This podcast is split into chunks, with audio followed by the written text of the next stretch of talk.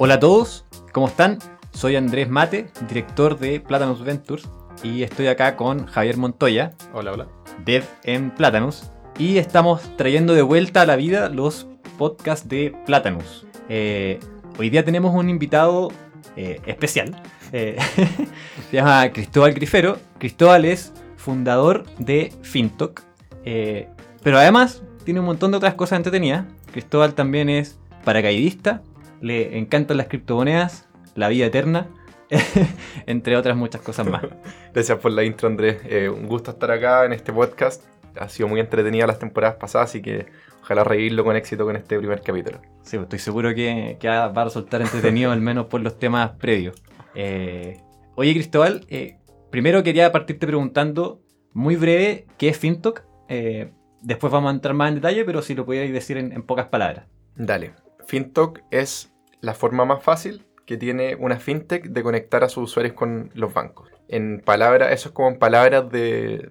Para que lo, lo entienda mi abuelita, no, no creo que lo entienda en verdad con eso, pero en palabras de devs es una API para bancos. Eh, te permite en el fondo eh, tú como fintech o como empresa tecnológica conectarte de manera digital con, con los bancos y poder operar con ellos, eh, hacer cualquier operación que podría hacer en una sucursal o, o en la página web, hacerla mediante una API de forma que podáis programáticamente ejecutar ciertas acciones sobre los bancos de tu usuario o tu banco de la empresa. Yo, yo creo que mi mamá no, no entendería nada, pero, pero vamos a intentar durante el capítulo ir detallando las cosas para que, para que se entienda un poco más para los que no son técnicos. A un dev le hace sentido muy rápido, pero, pero a los no técnicos le- le- les cuesta más un poco entender qué es una API. Sí, eso es una dificultad constante, como ver a quién tenía al frente y en base a eso eh, ver qué tanto profundizáis o qué nivel de abstracción usáis, porque al final mi producto es súper técnico, entonces de repente mi mamá todavía no entiende muy bien lo que hace, de repente tiene como unos- unas chispezas que, que va entendiendo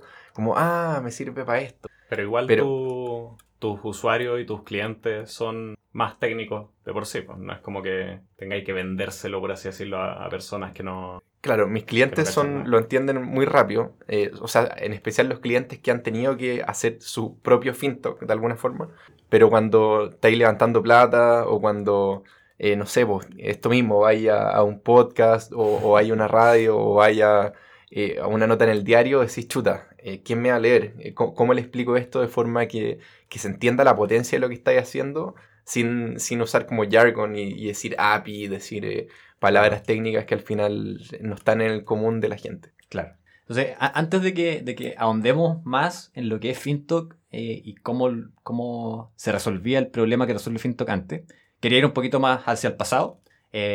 Tú, yo me acuerdo que alguna vez me contaste que, que, eh, participaste de un emprendimiento estando en la U. Eh, ¿Nos puedes contar un poco más de eso? Sí, a mí siempre me, me gustó mucho el, el emprendimiento. Nunca he, he trabajado como en una empresa. O sea, nun- nunca he hecho una entrevista laboral. Eh, yo partí programando, no antes, más o menos entrando a la U. Eh, siempre fui como bien con Putin. Ti- Lo típico, entré como por, más por los juegos. Eh, hacíamos hartos tarreos con mi amigo y yo era como el encargado de armar los switch, de armar en el fondo toda la, la parte de red. Eh, y después en la U eh, partí freelanceando como en tercer año, haciendo como páginas bien simples, de repente en WordPress, cosas por el estilo.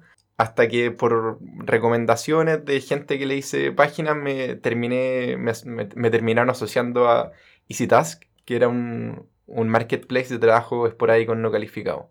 Algo así como un Uber del trabajo. Eh, la, la típica idea como de, de que uno puede uber- uberizar todo y llega alguien y dice, ¿por qué no uberizamos el trabajo? En, ese- en esa época como que obviamente me hacía harto sentido, pero pero bien naive también de, de todas las dificultades de un emprendimiento. Un- es una idea bien difícil de explicar. Pero, pero así, existen como plataformas de bolsas de trabajo. eh, ¿qué, qué ventaja tenía como el, la startup o por dónde veías tú que podían como ganarle a los claro, demás? que el, el tema es que las bolsas de trabajo que existían, por ejemplo, eh, Get On Board o, o cualquier, en el fondo, bolsa grande, estaban, estaban dirigidas a trabajos calificados. O sea, que tú como Javier Montoya, como ingeniero, eh, hay una empresa que te va a buscar para trabajar ahí. EasyTask está orientado a, eh, no sé, pues, por ejemplo, desordenáis tu casa y queríais que alguien te limpiara rápido, entonces publicáis en la aplicación, eh, eh, oferta de limpieza de casa por, eh, no sé, 20 lucas. Llegaba un vecino. Y claro, y, al vecino le, aparecía en la aplicación como, oye, anda a limpiar la casa por 20 lucas. Era como aprovechar esta como gig economy, así como mm. tipo Uber, pero, pero orientado al trabajo. En, en, otros países ha funcionado, por ejemplo en Australia, que tiene una población flotante gigante, eh, ese ha, ha, servido. Eh, se usa mucho para mudanzas, para, no sé, te compráis un, mueble en un home center y alguien te lo arma. Eh, pero también se explica porque en Australia la gente tiene muy clara cuánto vale su hora hombre. En Australia, o en esos países, uno eh, te contratan según, no sé, 17 dólares la hora. En Chile nadie sabe cuánto vale su hora hombre. Entonces, de repente, no hacía ese cálculo como me, convendrá que alguien me lo, me lo arme. En, en, Australia es muy directo, como si tú generáis más plata eh, y, y, que te demoráis una hora en, armar un mueble, decir, no, mejor que, que venga otra persona. Y bueno, eso y muchas otras dificultades, la idea tampoco nunca me, me encantó, eh, pero, pero fue un poco mi primer acercamiento al, al emprendimiento, a los usuarios, a hacer algo, a empujar una idea. Oye, ¿y tú programabas de antes de entrar a la universidad? ¿O ahí es como cuando te metiste en el, en el mundo de la computación y la programación como más, más de lleno, como a hacer cosas? Nunca programé, pero, pero siempre quise programar, solo que no sabía cómo buscar. Eh, me pasaba que, que, me encantaba el mundo y, y era súper frustrante no, no saber cómo empezar. Yo creo que ahora es un poco más fácil quizás, no sé, ponía en YouTube como cómo programar y te salen 500 tutoriales de gente, pero, pero en esa época yo ni, ni, siquiera sabía hacerme esa pregunta. Y no tenía como alguien que me oriente a, a, eso. O sea, yo buscaba en Google cómo ser hacker. Ese era mi, mi, acercamiento. Y terminaba en unos foros, pero, pero era un poco como abrumador no, no saber forma de partir. Yo creo que tuve una experiencia muy, muy similar. Después, como recién entrando en la universidad, fue cuando eh, pude como tener ese camino un poco más, más claro. Mm. Sí, ese es como el gran aporte final de, de, la universidad, yo creo, ordenarte un poco el camino para aprender, eh, si no es como medio difícil la, como ese camino, hacérselo uno solo. Oye, y... Pero espera, orientando como un poco la, conversación, que siento que nos desordenamos, claro, entré a la U, eh, me gustó mucho computación, dije, esto es lo mío, partí freelanceando eh, y después llegué a EasyTask, que era este, este emprendimiento de trabajo esporádico no calificado, donde estuve un año, no me gustó tanto. Eso, y ahí como ahí llegaste a hacer tu práctica Platanus. Eh, sí. ¿Esto fue después de EasyTask? No, entre medio. Entre medio, eh, bueno, yo estaba en EasyTask, yo entré principalmente porque era muy chico y me ofrecieron muchas cosas, no en términos de lucas, pero, pero sí a nivel como de lo que estaba buscando. O sea, me dijeron, entra a EasyTask, vaya a tener participación, va a armar tu equipo, tuve a cargo como de seis programadores y ni siquiera había salido de la U. Entonces era, o sea, no, no, sé cómo lo hice, porque en verdad no, no sabía nada de como metodología, de, de, pero, pero el desafío era muy interesante. Y en el camino también dándome cuenta un poco de eso, de que yo no sabía nada. Y dije, ya sabéis que, eh, le dije a mi socio, eh, oye, sabéis que me encantaría hacer una práctica en una empresa para aprender y después vuelvo eh, acá a hacer las cosas como bien. Siento que, que, no lo estoy como haciendo como de la manera correcta, ¿cachai? y ahí obviamente buscando como la mejor práctica posible tenía dos opciones que me tincaban mucho. Uno era Yapo, eh, donde uno dice Yapo, ¿cuál es la gracia de Yapo? Una página fea, pero Yapo es de las páginas más visitadas en Chile. Tiene más de un millón de visitas al día. Entonces, de repente veis problemas que no veía en otras partes. Eh, problemas más como tipo lo que veía en Silicon Valley, como escalabilidad en serio, de, un tráfico brutal. Era, yo creo, de las pocas empresas en Chile donde podéis tener esos como problemas como de, de escalamiento en serio. Eh, y también estaba como en ese, eso fue el 2017, todo el boom de las cripto. Y ahí Buda, que antes se llamaba SurBTC, trabajaba con plátanos. Entonces dije, también interesante hacer la práctica en plátanos para acercarme también a este mundo de las criptos que me gusta mucho. Y ahí terminé viendo las dos opciones y me tincó más plátanos. Y ahí terminé haciendo la práctica y yo creo que fue un, un, cambio así radical en, en, mi vida cómo hacer esa práctica, eh, literalmente. O sea, ¿En qué trabajaste durante la práctica? Eh, me tocó, bueno, al principio fue, fue bien desordenado. Eh, creo que ahora las prácticas de plátanos están muy bien muy ordenadas, muy orientadas. en esa época era justo están cambiando oficina, entonces me tocó hacer un poco de todo. Eh, los primeros días Buda estaba así incendiándose con la cantidad de gente que llegaba, eh, llegaba muchísima gente. Entonces estuve apoyando un poco a la, a la gente de soporte como a, ah, a verificar carnet y cosas muy poco computing. Eh, pero, pero como se entendía la urgencia y después me metí mucho en lo que es eh, algo del protocolo Bitcoin que se llama Lightning Network. Estuve haciendo las primeras pruebas como en la oficina para, para meter esa tecnología en la empresa. En esa época era muy nuevo Lightning Muy nuevo, o sea, de hecho ni siquiera salía como el beta, eh, estaba todavía como todo en test. Y, y, después de tu práctica en Platanus, pasaste a, a, a, trabajar de lleno con las criptomonedas. Eh, ¿Nos puedes contar un poco más sobre PGD? Claro, eh, sí, pues, o sea, lo que te decía antes, en verdad, en Plátanos yo me cambió en serio muchas cosas, o sea, de partida terminé trabajando en otra parte, pero también me marcó mucho en la forma en que se hacen las cosas, como que entendí que todo tenía una razón, entendí que todo había como una forma correcta de hacer las cosas, de que eh, no sé, por ejemplo, si vaya a eh, deployar algo, hay una forma correcta para hacerlo. Eh, si hay que escribir código, hay una forma correcta. Como, como que todo estaba optimizado y robotizado y, y tenía ahí este canal de Slack donde te avisaban los almuerzos, como que estaba todo muy como optimizado y eso me encantó. Entonces ahí, bueno, en, en Plátanos me ofrecieron pega, los founders, él dije, me, me, encantó la empresa, pero, pero yo estoy feliz con mi emprendimiento y, es, este es mi camino. Eh, y ahí Agustín me dijo, no, pero, pero te invito a armar algo. Eh, armemos, mira, a ti que te gustan las cripto, eh, está en el fondo, hay, una oportunidad gigante que se llama arbitraje, que es básicamente los mercados cripto pueden tener diferentes precios en diferentes partes. eso es algo que a la gente le cuesta mucho entender, pero hay que pensarlo como que el precio del Bitcoin en Chile y en Argentina y en Perú y en Estados Unidos tiene una pequeña diferencia. Y esa pequeña diferencia se puede aprovechar haciendo arbitraje. O sea, en el fondo comprando donde está barato y vendiendo donde está caro. Cacha que yo hacía exactamente lo mismo, pero como a mano. Compraba, en esa época me acuerdo que Ether, eh, con tarjeta de crédito, y, y, lo traía a Chile al mercado de Buda y lo vendía y me hacía una pasadita de, no sé, 15 lucas y con eso comían Yo una pizza. Siempre, siempre he tenido una duda respecto a ese, como a ese negocio de arbitraje, que es que cómo se el, el loop, por así decirlo. Onda, no sé, supongamos que está más barato en Perú, entonces necesitáis comprar con, con soles peruanos, traéis los bitcoins a Chile, por ejemplo, los vendís acá y aquí tenéis peso. ¿De dónde sacáis los, los soles peruanos para comprar en primer lugar y como cerrar el, el ciclo? Claro, ahí entramos como a quizá algo más técnico. Eh, pero hay que tener plata o criptos en todos los exchanges donde quería operar. Entonces, en el fondo, eh, no sé si estoy revelando quizás la secreta, el secreto del, arbitraje, pero, pero lo mismo. Eh, la, la, gracia es que tú nunca te expones al precio del Bitcoin. En el fondo, tú siempre tienes, mantienes tu stock de Bitcoins en, en todas partes. Entonces, si yo vendí Bitcoin en Chile, entonces compré Bitcoin en Perú. No es que yo espere a mandar los Bitcoins para allá que, que se envíe y, y, los vendo luego. O sea, en el fondo yo siempre estoy manteniendo mi stock y me estoy haciendo pequeñas diferencias en las monedas fiduciarias de los países. Pero, pero para mantener ese stock en Perú, por ejemplo, eh, necesitas tener de la moneda de Perú. Claro, eh, ahí, y ahí necesitas como, eh, en el fondo, bueno, y ahí está también la ventaja de PGB.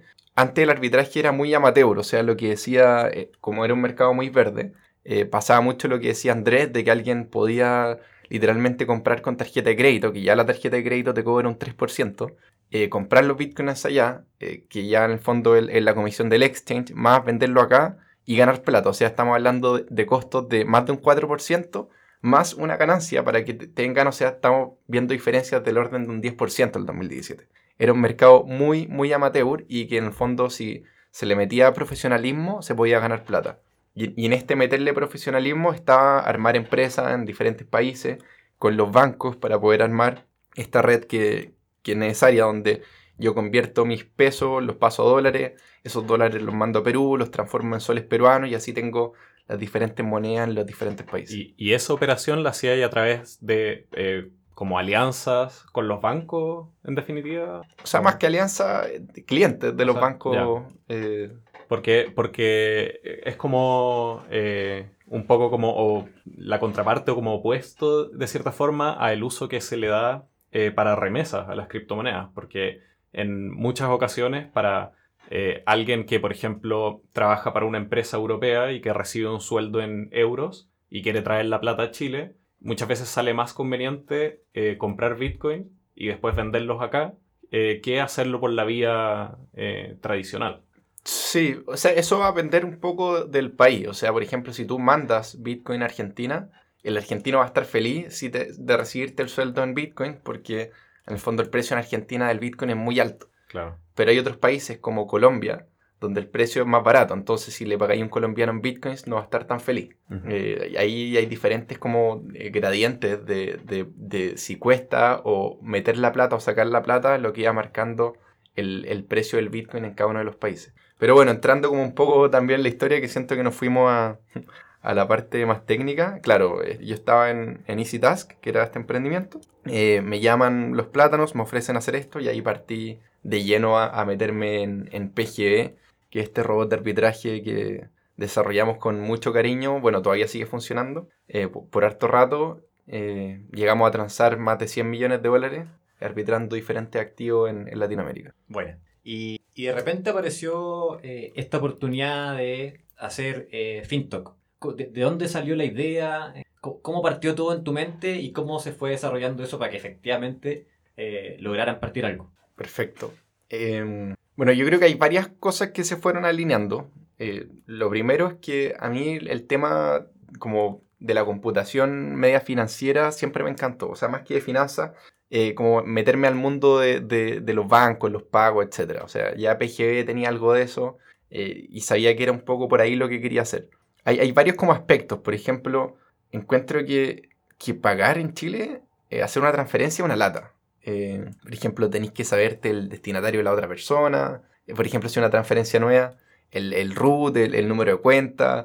Y, y realmente está la tecnología para hacer esas cosas de manera más fácil. Eh, o, incluso en, en esta empresa que armé, yo tenía todos los procesos automatizadísimos, pero todo lo que era relación con el banco era imposible automatizar. Al mismo tiempo, yo ahí compartí oficina con Fintual y con Buda, entonces también veía estos problemas como este dolor muy de cerca. Decía, eh, Fintual tiene que armarse un robotito para poder leer sus transacciones del banco, Buda tiene que hacer lo mismo, eh, para en el fondo cuando la gente le deposita la cuenta de Fintual, ellos poder reconocer ese depósito y abonarlo a la, cuenta. Esto que es como, que parece como bien mágico, en el fondo hay un trabajo bien grande atrás de eh, hacer un programa que lea la información del banco cuando el banco no te da como el camino oficial para hacer esto. Y ahí dije como chuta acá, hay algo, eh, hay, algo que se, que se, puede hacer, eh, hay mucho espacio por mejorar, las fintech van a seguir creciendo, eh, entonces era, veía como un paso como muy obvio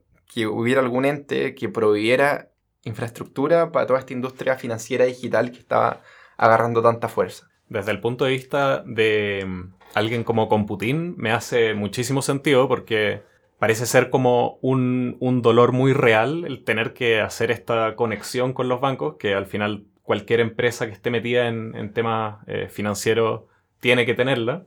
Eh, y es una cuestión que, como decía, eh, se ve muy repetida que, y, y, no tiene tanto sentido que un montón de empresas dediquen desarrollo a solucionar un problema que no es realmente su negocio y poder ofrecerles eso como servicio a mí por lo menos eh, me hace mucho sentido como que exista. Sí, eso, eso yo creo que es como una como la, lo que hace como bien obvio que Finto que exista. Cuando uno ve que hay trabajo duplicado en diferentes empresas, que todas las empresas eh, financieras están como reinventando la rueda cada vez que se quieren conectar con el banco, decís como, no, esto no tiene sentido, o sea, están gastando mucha hora hombre en generar esta carretera, como le decimos nosotros con los bancos, eh, o tuberías, como le queréis decir, entonces tenéis como en el fondo, es como, es como el, el, análogo a que, no sé, pues tú te, te vas a una calle y querías electricidad y, y, y cableáis todo en el fondo el, tendido eléctrico hasta la central eléctrica. Es como, es como muy, poco muy poco intuitivo. Como por qué no usáis mejor una conexión existente y todos los vecinos eh, se agarran de esa conexión. Esa era un poco como la forma que, veía esto. Y ahí, justo en enero de este año, eh, hay una empresa gringa que se llama Plaid, PLAID, que es el fintech de Estados Unidos que se vendió a Visa en 5.300 millones de dólares. Entonces dije, chuta, este problema es mucho más real de lo que pensé. O sea, Visa, que es una multinacional gigantesca, está apostando lleno en esto. No, esto hay que hacer algo. Y ahí como que ese fue como el, empujón final para, lanzarme a hacer fintech. Bueno, y ahí apareció de alguna forma Lucas. Eh, hay una historia bien divertida de, de cómo se conocieron. sí, lo que pasa es que en esta, y bueno, yo, yo estaba decidísimo a hacer FinTalk. Eh, tenía un par de potenciales socios, pero, pero obviamente para que la cuestión funcione bien, los socios no tienen que estar piola convencidos, tienen que estar así vueltos locos con la idea. Eh, y, eso me, no, lo encontré, no encontré ese socio eh, que se volviera loco con la idea. y en el camino, justo estaba Platinus Ventures haciendo su primer batch, y de repente postuló un cabro que se llamaba Lucas Sorich, que dice, yo quiero hacer el, el plat de la TAM. Y dije, ni cagando, eh, dejo que, que, otra persona haga esta cuestión. Y a mí se me ocurrió primero, eh, así que dije, no, acá hay que unir fuerza. Entonces eh, me, meto al LinkedIn de, de, de Lucas y sale internship en Google, investigación en Harvard. Y dije, no, no quiero este compadre de competencia. así que ahí, nada, Pedro Pineda, el CEO de Fintual, lo, lo conocía. Le dije, puta, preséntamelo nos conocimos, eh, estábamos como muy alineados en qué cosas quería hacer cada uno, él quería eh, meterse en la parte más técnica, yo estaba un poco cansado de, la parte técnica, o sea, me encanta programar, pero, pero, pero quería irme un poco en retirada, eh, así que feliz de tomar la parte más comercial. Estábamos muy alineados y nos dimos la mano, partimos. ahí yo me fui, le dije a Luca, yo estoy muy motivado, pero necesito vacaciones, no me tomo vacaciones hace dos años, así que me, me voy a ir de vacaciones a Costa Rica, a la playa. Eh, vuelvo y, le damos con todo finta. Y volví y, y plena pandemia. Llegué el 15 de marzo con los aeropuertos cerrando. fue mi último vuelo el que llegó a Chile. Eh, y ahí nunca más vi a Lucas. O sea, le, di la mano en, enero y, después cuando volví de vacaciones, pandemia y, y, básicamente armé todo el emprendimiento con él de manera remota. O sea, queda lo mismo eh, cuando ya te conocís, pero cuando no, no sabéis quién es la otra persona, eh, fue súper riesgoso. Claro. Me acuerdo que fue divertido porque en una reunión de, de Plátanos llegaste contando que, que habíais conocido a Lucas. Sí, fue, fue, fue, como ver un famoso. lo, lo, había visto siempre en 2D y después, claro, lo pude ver en 3D, como fue, fue muy raro. ¿Y ahí, ¿Y ahí cómo fue esa? O sea, ¿se llevaron, se llevaron bien? sí, impecable. Ha, sido, o sea, a pesar como del riesgo, ha funcionado todo muy bien. Buenísimo. Muy bueno. Oye, y eh, bueno, ustedes participaron como FinTalk en, en Platinum Ventures. Nosotros hicimos en Platinum Ventures al final un, demo day. Eh, y ustedes eh, lograron levantar harta plata. ¿Cómo, cómo fue, cómo fue esa, experiencia? El, demo day fue, bueno, el, evento que, como decía, llegan muchos inversionistas a fondo escuchar tu pitch eh, es un evento muy extraño porque hay mucha simetría, o sea, eres tú eh, contra 120 inversionistas o, no sé cuántos llegaron, al final creo que 80, donde en el fondo se da un poco el caso contrario, o sea, en general uno está uno a uno con los inversionistas, donde en el fondo ellos tienen mucho más poder de negociación, y ahora está ahí uno contra 100, 100, inversionistas. En el fondo, ellos se pelean un poco por, por quién le mete plata a la empresa. Entonces, se, da algo muy como eh, extraño, yo creo, en el mundo del capital de riesgo, porque eh, con un pitch enano, en el fondo alguien está dispuesto a, meterte plata. Y ahí, bueno, dijimos, esta, esta oportunidad hay que aprovecharla bien. Eh, estuvimos estudiando mucho cómo, cómo, cómo pitchear. Eh, viendo en el fondo todos los videos que habían de, de Y Combinator, de Demo Days de otra incubadora. Y ahí en el fondo armando una caricatura así perfecta de, de lo que era FinTalk. Caricatura me refiero a que uno eh, resalta mucho las cosas positivas. Eh, obviamente tenéis poco tiempo, entonces no podéis como ahondar tanto en el problema, tenéis que como resaltar las cosas muy buenas de FinTalk. Y ahí nada, hicimos todo lo necesario para que el pitch saliera súper bien. Y yo, me preparé harto, eh, me ordené mucho con el sueño, como que todo lo, lo armé como quizás vamos a entrar un poco en, lo que decía Andrés de la vida eterna, pero todo lo, lo, traté de armar como un punto de vista científico, o sea, ya comer bien, eh, dormir bien, para estar como lo más, eh, lo más bien posible, tomar las mejores decisiones para que todo saliera bacán.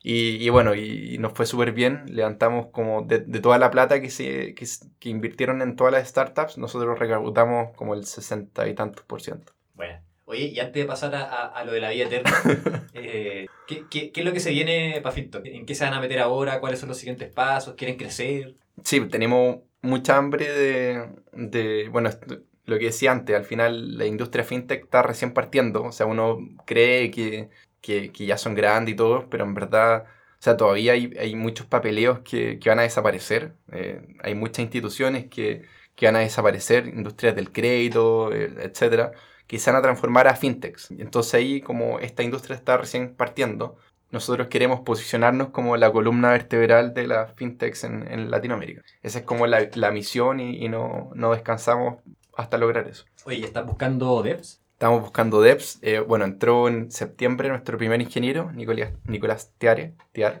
Y ahora, claro, queremos, queremos dos devs más de aquí a fin de año para seguir lanzando los productos que tenemos en Chile. Con FinTalk uno puede eh, leer las cartolas de, lo, de los usuarios pero también queremos ahora meternos en el mundo de, de las transferencias. Bueno. Y ahí la, el crecimiento se da más como por incorporar más bancos o dentro de los bancos que tienen incorporado eh, incrementar como la, las features que van a exponer en, la, en su API o, va más el crecimiento por el lado de eh, moverse a otros países, incorporar el, no sé, el, funcionamiento en bancos de otros países, como, o todo, eh, todo Esa a la es como la, la, la, constante pelea como interna de, de, de qué cuál de esos enfoques tomar. Pero yo creo que, que, acá Pareto hace, hace una muy buena pega. O sea, al final de repente, no sé, pues tenéis, si 10 bancos en Chile, de repente quizá hacer tres bancos de como una feature en particular y ya tenéis una cobertura de un 60 por 70%. ¿cachai? Entonces, eh, de repente está, el producto está verde todavía, entonces al final creo que conviene más como explorar diferentes productos sin dar como la completitud total del producto y ver dónde hay más hambre en el mercado.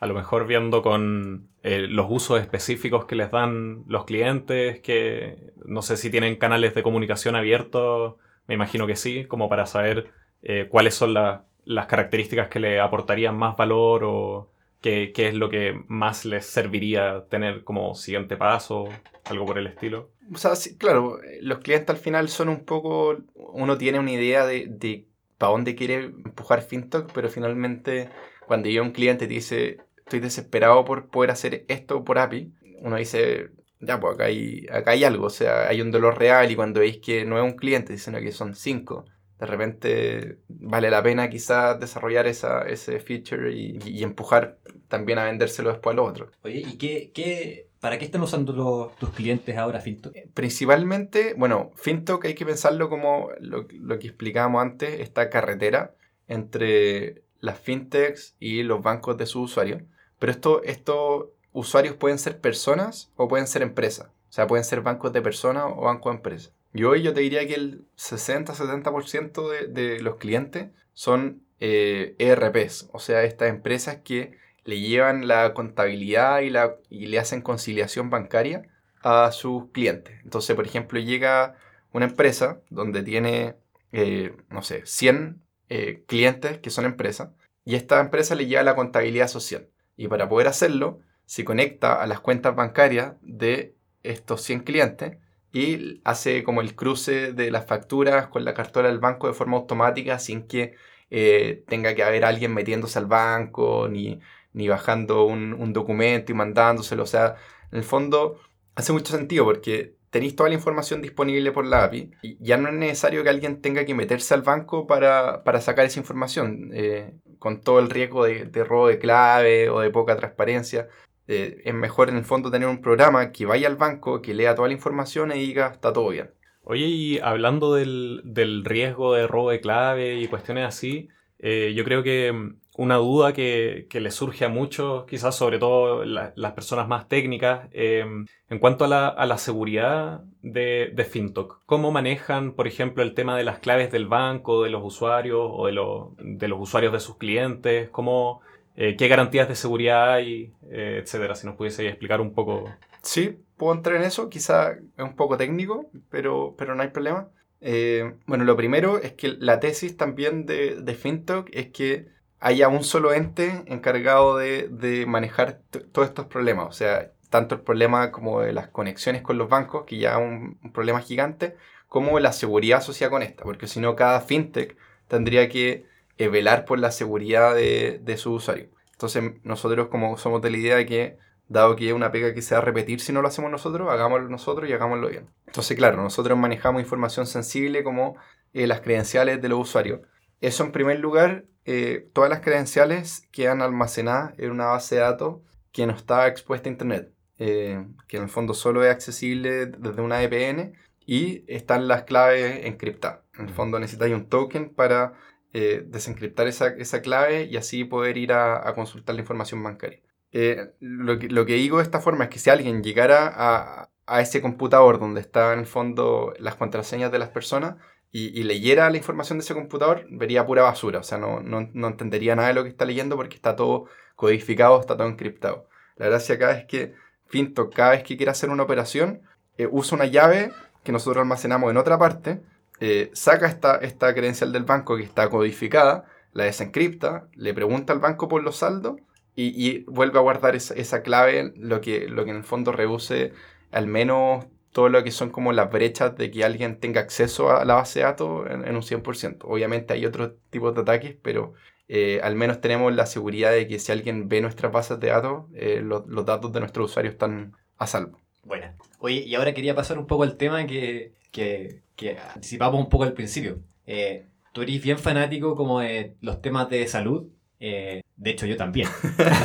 Entonces, siempre como que nos apañamos harto en estos temas. Eh, y quería preguntarte como, como, ¿cómo, cómo te empezó a interesar este mundo como de la salud mea hacker. que, que, en el fondo no es como la salud tradicional en que tú vas y le preguntas a un médico, sino que es mucho de averiguar tú mismo sobre ¿Qué es lo mejor para tu cuerpo?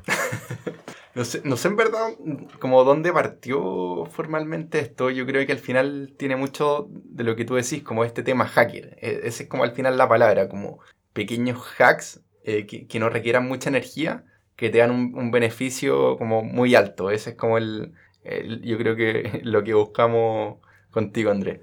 Eh, yo creo que partió quizá eh, bueno, los almuerzos de la oficina se dan para conversaciones muy extrañas, eh, muy random.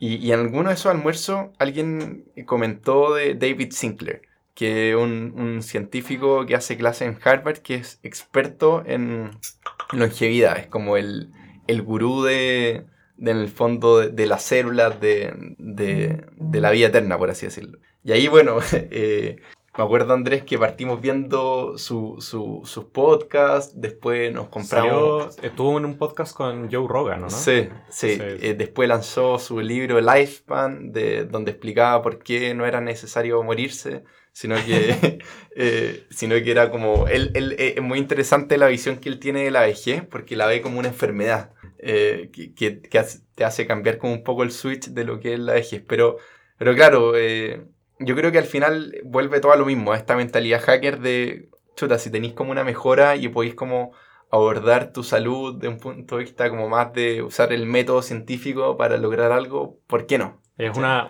mentalidad también muy de ingeniero el tratar de buscar estas asimetrías donde el, esfuerzo que, tenéis que hacer es eh, desproporcionadamente menor al, potencial beneficio que, que, te puede traer, pues que es lo que decía, y como con un mínimo de energía eh, quizás podéis tener un, un súper buen resultado. Sí, uno, uno de esos ejemplos, por ejemplo, es el ayuno el fasting. Claro, o sea, es que, es que es lo que dice Javier, pues, o sea, todos sabemos, por ejemplo, que comer bien y hacer deporte y meditar y, y todas esas cosas eh, eh, mejoran tu, tu, calidad de vida, pero el esfuerzo es gigantesco, o sea, tener una dieta muy estricta es complicado.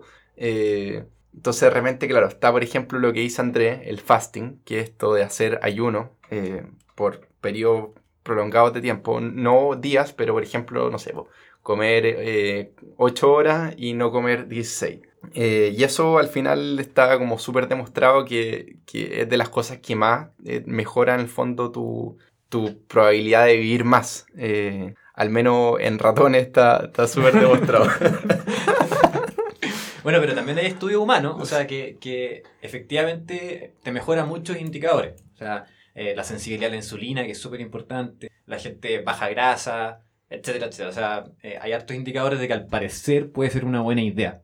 Eh, y nosotros, nada, experimentamos con nuestros cuerpos nomás. Sí, la, la, la es que no tenéis como un sujeto de control para ver cómo va Es como súper subjetiva la percepción. Yo digo como, ah, me siento bien. Me, me hace sentido además. yo creo que al final hay que buscar cómo era el ser humano antes. O sea, Eh, por ejemplo, alguien te diría, pero no, pero tenéis que tomar desayuno. ¿Cómo vaya, cómo a ir con la guata así a la oficina? Y, y realmente lo pensáis y es como lo más normal del mundo. O sea, eh, pensando como en un ancestro tuyo, ¿cuánto tiempo pasaba desde que esa persona tenía, sentía como hambre hasta que efectivamente podía eh, o recolectar una fruta o cazar una presa, podían pasar de repente días. Entonces, todas esas cosas, todos esos mecanismos se han atrofiado con, con la sociedad moderna, donde tenía un refrigerador, donde tenía un Rappi, que sentí una gotita de hambre y decía, ya, necesito comer algo. O ni siquiera sentís aburrimiento. Claro.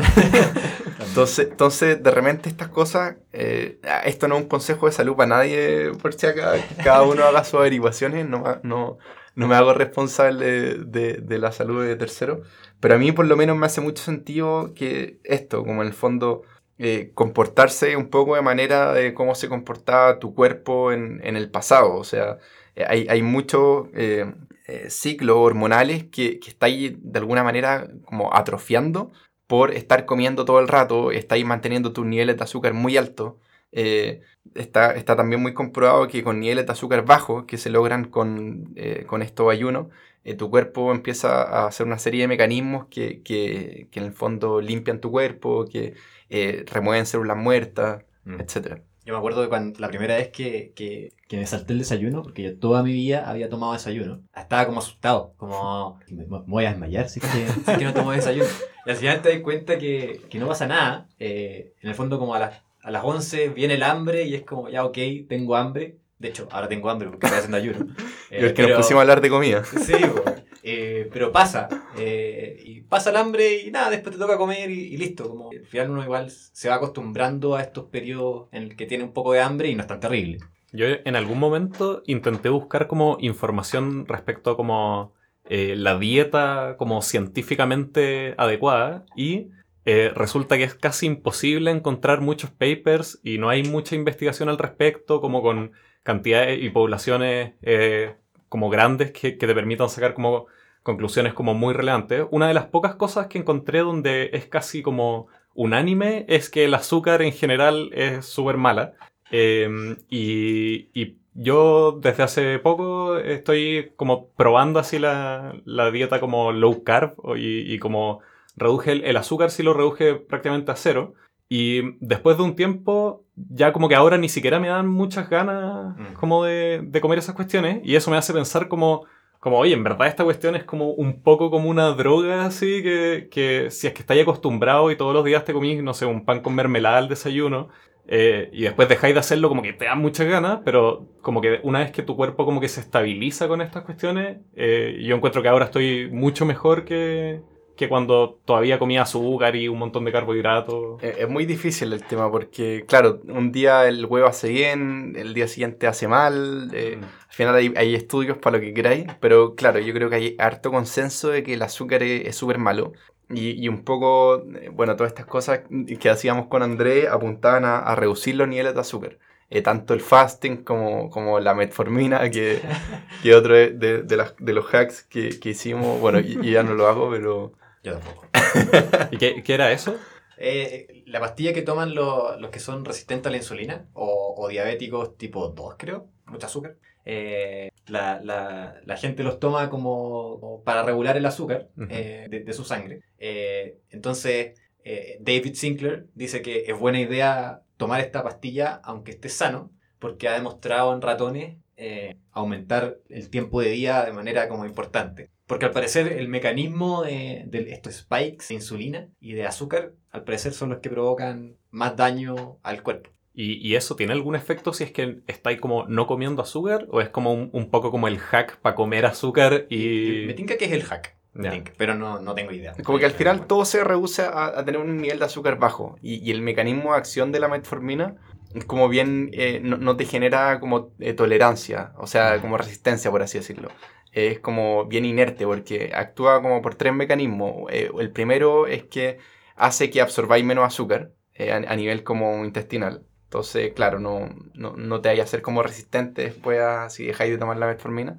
Lo otro es que hace que a nivel hepático eh, no, no secretís tanta glucosa y hace que tus músculos absorban más rápidamente la glucosa. Entonces, como que por los tres mecanismos vais bajando tu nivel de azúcar. ¿Y por qué ya no lo toman?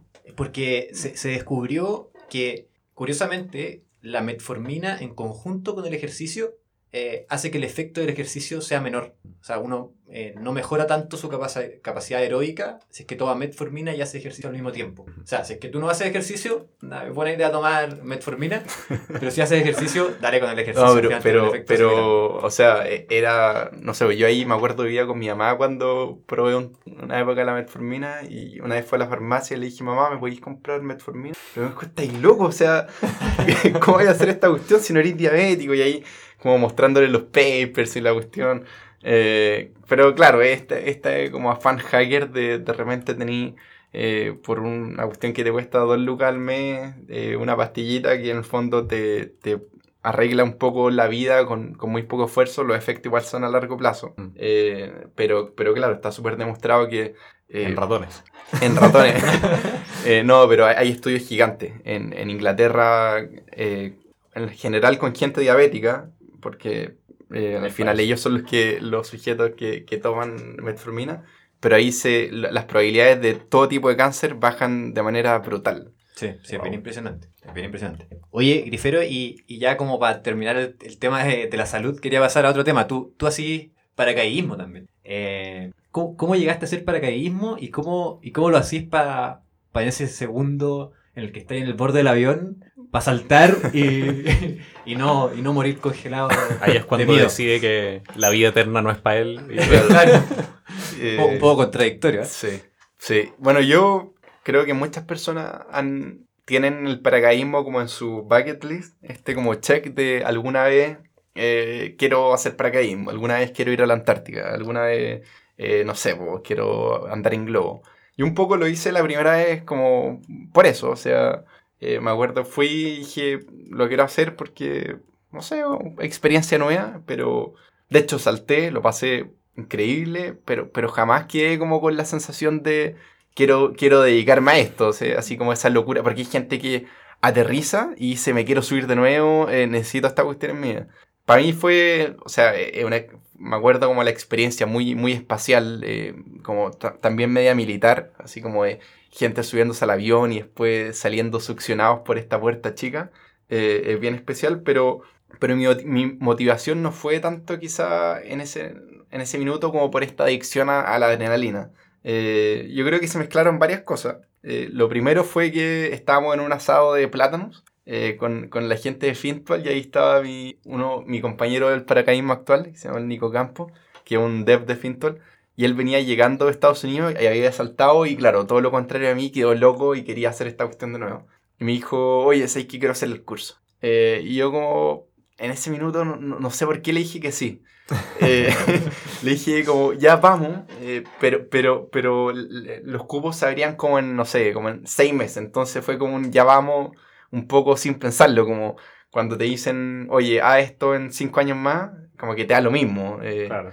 Eh, si hubiera sido como parte de mañana, probablemente no hubiera terminado saltando. Como que en ese momento no era tan real. E, era, era muy falso, o sea, era una reserva enana, ponte así de 50 lucas, y hacerlo en 8 meses más, o en 6 meses más, no tengo idea. Entonces fue como, ya, problema del futuro. Eh, fue, fue, un poco como poco pensado, pero ya después acercándome a, por qué, cómo seguí, eh, yo creo que estaba muy motivado con, con que para mí el 2018 fue un año como de, de mucha ansiedad. Eh, quizás como, como mucho miedo a, mi cuerpo, a, a, no sé, como a la muerte. Eh, y, y, también quizás lo vi como un hack, como un mecanismo a, a salirme un poco de eso, a, decir como, como, en verdad el paracaidismo es súper seguro, o sea, de hecho es más seguro que bucear. Pero, pero el hecho como de, de, exponerte como algo como donde tenéis que tomar muchas decisiones, como que lo veía como una etapa de mucho crecimiento. Y después me terminó encantando porque te das cuenta que como todo deporte al principio uno cree que es como solo caer y solo en el fondo la locura, pero te das cuenta que, que podéis mejorar. O sea, que, que, como en todo deporte es una disciplina que tiene eh, muchas aristas por las cuales podéis mejorar. ¿Qué significa mejorar en el, en el paracaidismo? O sea, eh, no sé, como que hay, he visto así por la tele, no sé, pues hay gente que hace como pirueta o cosas así. ¿Va como por ese lado o hay como... Sí. Hay, hay, hay, como dos como disciplinas grandes. Una es como en caída libre. Tú estás ahí un minuto cayendo y después se, te abre el paracaídas, o sea, abría el paracaídas. eh, y está ahí, no sé, cinco minutos más con el paracaídas abierto. Entonces ahí está como la disciplina de la caída libre y la disciplina de eh, navegar bien con tu vela. en, en, la caída libre hay que pensar que acá la sensación no es de caída. En el fondo uno en algún minuto o, en, o pasado los 5 segundos alcanza la velocidad terminal, donde dejáis de acelerar, donde en el fondo la fuerza de roce se iguala con, con, con la velocidad con la que vais. Entonces eso te permite moverte en el aire. En el fondo es como la sensación como cuando eh, estáis en el auto muy rápido y sacáis la ventana para afuera y sentís esta fuerza que, el viento te hace sobre la mano. Es, lo mismo, o sea, al final tú te podías apoyar sobre, sobre este fluido que ya se endurece y podías moverte en el aire. Debe ser medio parecido como a, a, la experiencia como de gravedad cero en algún nivel, ¿no? Como en el sentido en que estáis cayendo, pero dejáis de acelerar, por lo tanto dejáis como de eh, sentir como la, la, fuerza como de la gravedad como directamente y podéis moverte más. Es que por eso, nunca sentís como esa cosa en la guata como en la montaña rusa, así como esa, esa cosa desagradable. Siempre, eh, o sea, lo, desagradable quizás es como la cantidad de viento que hay, mm. como, no sé, sacar la ventana, o sea, la cabeza por la ventana, como eso, pero, pero no, no es físico a nivel de, de guata. Eh, siempre sentí mucho apoyo en el aire y, al final, dependiendo cómo eh, ponís tu cuerpo, como en el fondo ponís tus brazos, eh, tu, tu, espalda, etc., tú te podés desplazar sobre este fluido que el aire, eh, y, y, ahí tení en el fondo las posibilidades son infinitas, o sea, eh, moví un poquito el brazo y te ponía a girar, ¿cachai? Y ahí te das cuenta que, claro, eh, en este fluido en el cual yo no, no, me siento cómodo al principio, puedo mejorar hasta sentirme cómodo y hasta eh, controlar la velocidad con la que caigo, desplazarme en 3D, ¿cachai? Porque está ahí en un fluido en 3D. Eh, entonces, si te, si te tiráis con una persona que es más gorda, quizás te tenéis que hacer más chico para poder eh, ir a la misma velocidad y vais regulando todas esas esa variables hasta que te queda en memoria muscular y después ni siquiera lo pensáis. O sea, decir, me quiero acercar a esa persona y no es estira las piernas, eh, baja los brazos, sino que vais nomás. Y ahí se pone muy entretenido. Ahí Cristóbal me, me logró convencer en su minuto de, de, hacer la locura y yo también me tiré. Uno llega abajo y se siente increíble. La, la adrenalina como que tiene su efecto y uno está abajo y, y, además como, es como cumplir algo muy difícil. Llegar abajo, pero hay un momento que es terrible. Cuando empezáis a, a, ver que la gente que está delante tuyo se empieza a tirar, sale succionado y de repente en el salto que hacís primero vais, vais pegado atrás con, con un tipo. O sea, el, a ti te llevan nomás, no, tú no haces nada. Eh, pero hay un momento en el que el tipo está en el borde del avión a punto de saltar y básicamente tú estás colgando hacia el precipicio como por tres segundos y miráis para abajo y decís, ¿por, qué estoy haciendo esto? Sí, eh, es como un, un, una sensación bien surrealista. Eh, como bien, no sé, yo lo, yo, yo veo como muy militar también. O sea, veis dos hileras, eh, dos columnas de personas, cada columna con nueve personas al frente tuyo. Y de repente, claro, llegáis a la altura, se, prende una luz roja, se abre una puerta, empieza a entrar el aire congelado de afuera, o sea, aire a 5000 metros de altura. Y así, chuta, eh, ¿qué estoy haciendo? y de repente, claro, el, avión baja la velocidad, entonces como que se pone todo mucho más tenso, la, baja la velocidad como al mínimo. Y el piloto grita, claro, unas instrucciones de, del viento. y ahí decís, ¿qué estoy haciendo? Eh, y, se prende la luz verde y claro, como dice Andrés, empiezan a salir todos succionados al frente tuyo y ahí no hay, no hay vuelta atrás. Nada que hacer, estáis perdido. Ya, pues, oye, eh, lo vamos a dejar hasta acá. Eh, muchas gracias, Cristóbal, por, por venir. Eh, gracias también a, a Javier. Y, y, nada, pues nos vemos en el, en el siguiente capítulo que vamos a ver de qué es. gracias por la, la, invitación, Andrés. Pues, lo pasé, lo pasé muy, bien. muy bien. ya, que estén bien. Chao, chao. Chao, chao.